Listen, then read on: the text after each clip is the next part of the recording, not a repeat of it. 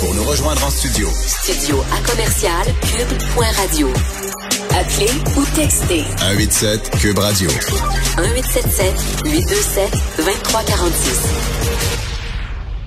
C'est finalement ce matin que l'ordonnance de la Cour qui protégeait l'identité de la victime de l'ex-député Harold Lebel a été levée. On le savait, ça allait être levé là, dans le cadre justement d'un documentaire publié par le nos collègues du bureau d'enquête de Québécois. Et c'est Catherine Fournier, la mairesse de Longueuil, ex-députée du PQ, ex-députée indépendante également, qui est la victime finalement d'Harold Lebel et qui raconte là, dans ce documentaire, qui paraît d'ailleurs aujourd'hui et que j'ai eu le plaisir là, de visionner un peu plus tôt aujourd'hui aujourd'hui. Le plaisir, mais plutôt le devoir de le faire parce que c'est poignant, c'est touchant, surtout c'est très, très marquant.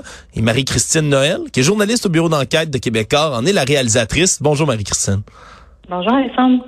Écoute, c'est un très long projet. Ça a commencé quand même. Là, ça, ça dure sur des années puisque c'est tout un c'est tout un procès. Puis ça a duré longtemps. Comment ça a commencé au départ l'idée de produire un documentaire comme ça en cours de procès? Parce que c'est assez inhabituel qu'on fait ce genre de choses là. Effectivement, ben c'est mon collègue journaliste euh, Mathieu Carbas qui, euh, qui avait eu cette euh, rencontre professionnelle-là avec Catherine Fournier. Il y a ça euh, plusieurs années là, après l'arrestation d'Harold Lebel où c'est parti en vrille. Hein. Il faut le rappeler, la non-publication n'a pas été respectée. Il y a un chroniqueur qui était sorti dans les médias disant le nom de Catherine Fournier malgré l'ordonnance de non-publication. Plusieurs médias avaient rapporté certains détails, mais là, quand on regroupait tous les détails, élu Assemblée nationale, octobre 2017, c'était pas long. Hein? On pouvait euh, googler, puis on trouvait le nom de Catherine Fournier. Donc, euh, elle a décidé de faire œuvre utile avec ça. Puis c'est ça que mon, mon collègue Mathieu euh, est venu me présenter. J'ai rencontré Catherine. elle aimerait participer à un documentaire. Je lui ai proposé de le faire pour parler du processus c'est comment ça se passe pour une personne victime d'agression sexuelle, mais aussi toute la démarche journalistique, parler de l'ordonnance de non-publication. Je pense qu'on est bien placé comme journaliste, puis comme réalisatrice aussi, de pouvoir parler de ça. C'est quoi la problématique? Parce que quand il y a un dernière heure, qu'est-ce qu'on fait comme journaliste? Puis pourquoi on donne autant de détails lors d'une ordonnance de non-publication? Puis pourquoi le nom est sorti dans les médias? Donc, c'était tout ça qu'on voulait raconter et raconter, bien sûr, le processus et le cheminement de Catherine Fournier. On trouvait ça, on trouvait ça important pour les prochaines, pour les victimes, pour les, les familles, les proches, les gens qui ont des questions qui veulent qui, se posent, parce que même Catherine Fournier me disait en conférence de presse aujourd'hui, moi je suis bien renseignée, je suis une ancienne, euh, je suis une élue, je mairesse et tout ça, et, il manquait des informations à savoir comment ça se passe vraiment. c'est là qu'elle a décidé de nous ouvrir les portes, puis on l'a suivi pendant plus d'un an. Euh, différentes étapes du procès jusqu'au verdict, jusqu'à la sentence.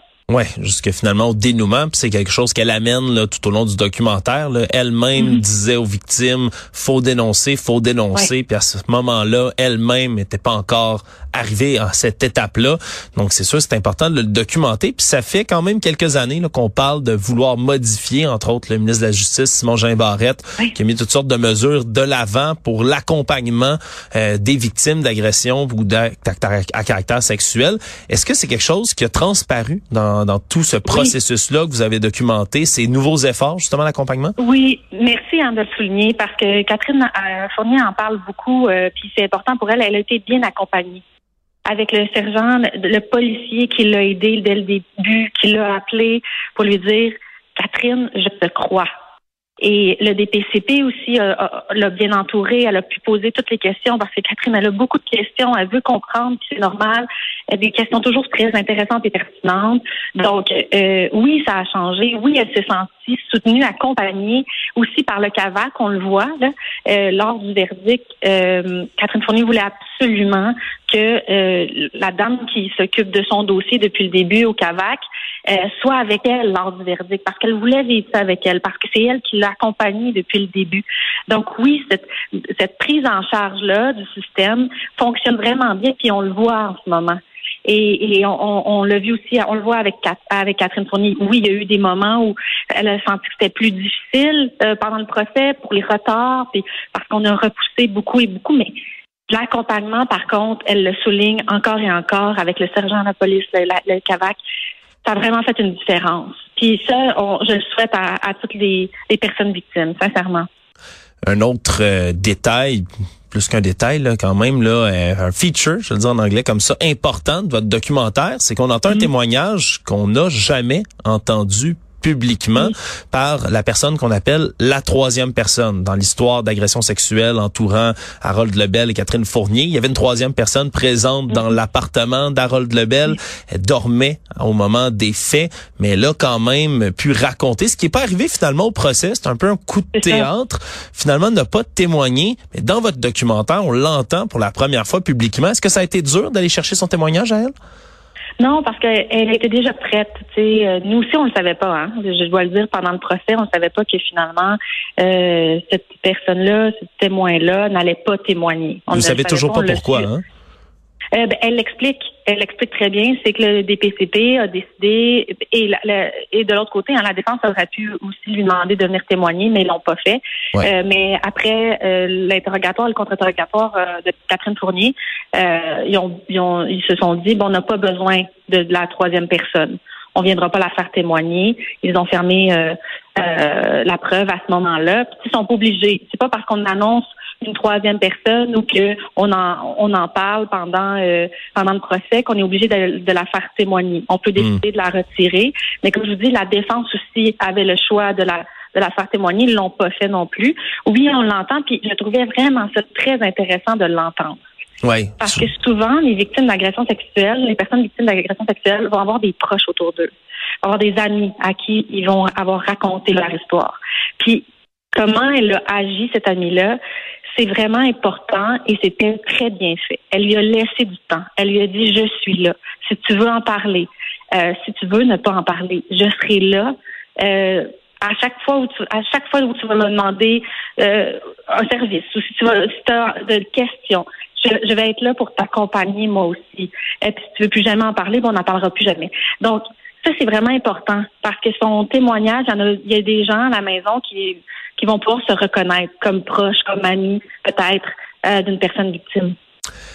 Un autre élément qui vient, qui survient en cours de cette de cette histoire sur plusieurs années, c'est que finalement, on a appris au sein du mhm. procès que vous étiez en train de faire un documentaire justement, ce qui avait pas été euh, ébruité jusque-là et ça mhm. ça a quand même après ça ressorti en cours, il a fallu qu'il y ait d'autres audiences, un autre témoignage. Est-ce que vous est-ce que ça a fait une petite crise cardiaque à la réalisatrice que tu es au moment où ça s'est mis à, sortir partout tout ça?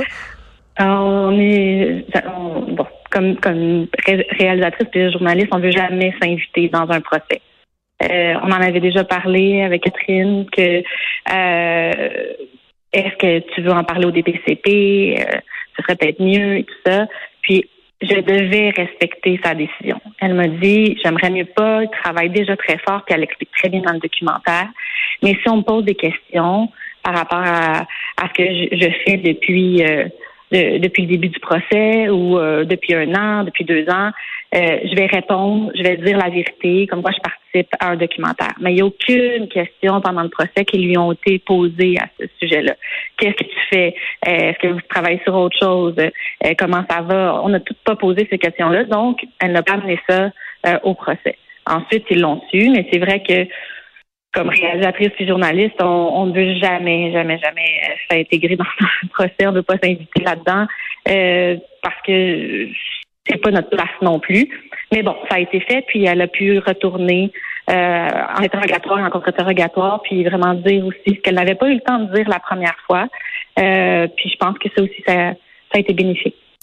C'est donc tout un documentaire. Là, j'ai pu le visionner. Là, j'ai eu cette chance-là un peu plus tôt aujourd'hui. Je, je t'avoue, j'ai trouvé ça extrêmement poignant, très très bien réalisé. Puis surtout là, vraiment toutes mes plus sincères félicitations pour ce projet-là qui est nécessaire, je crois. Je pense que tout un chacun mm. aura avantage à, à, écouter tout ça, à voir. Puis c'est, on est loin là. Souvent, il y, a des cas. Là, on est dans un cas évidemment qui, qui est terminé. maintenant, il y a eu jugement, il y a eu condamnation dans ce dossier-là. Mais d'entendre par la suite de la bouche de Catherine Fournier, de la bouche de l'autre personne qui était là, ce qui s'est passé, expliquer, puis pouvoir justement se faire une oreille là-dessus avec le dénouement déjà connu. Je pense que c'est... Faire utile aussi pour toutes les autres personnes. Exactement. C'est vrai ça, oui, absolument. Et c'est disponible dès, dès, dès, minuit ce soir, le, le documentaire. Là. Allez jeter un coup d'œil je pense que ça vaut la peine. ça vaut ça vaut vraiment la peine. Donc un gros merci euh, à toi Marie-Christine Noël, tu es journaliste, je rappelle au bureau d'enquête de Québécois, réalisatrice, puis surtout on souligne également bien sûr le courage de Catherine Fournier de venir faire œuvre utile comme ça. Parce qu'au final même si ça peut être stressant pour vous là tout, tout ce processus là, le gros poids il est sur Madame Fournier d'avoir vécu tout ça puis d'en parler maintenant à visage découvert même si je le dis là pour les, c'est pas pour les cœurs sensibles nécessairement dans le documentaire. Il y a des détails qui, qui font froid dans le dos vraiment. Tout un courage de sa part. Marie-Christine Noël, merci beaucoup d'avoir été là. Merci, à bientôt. Au revoir.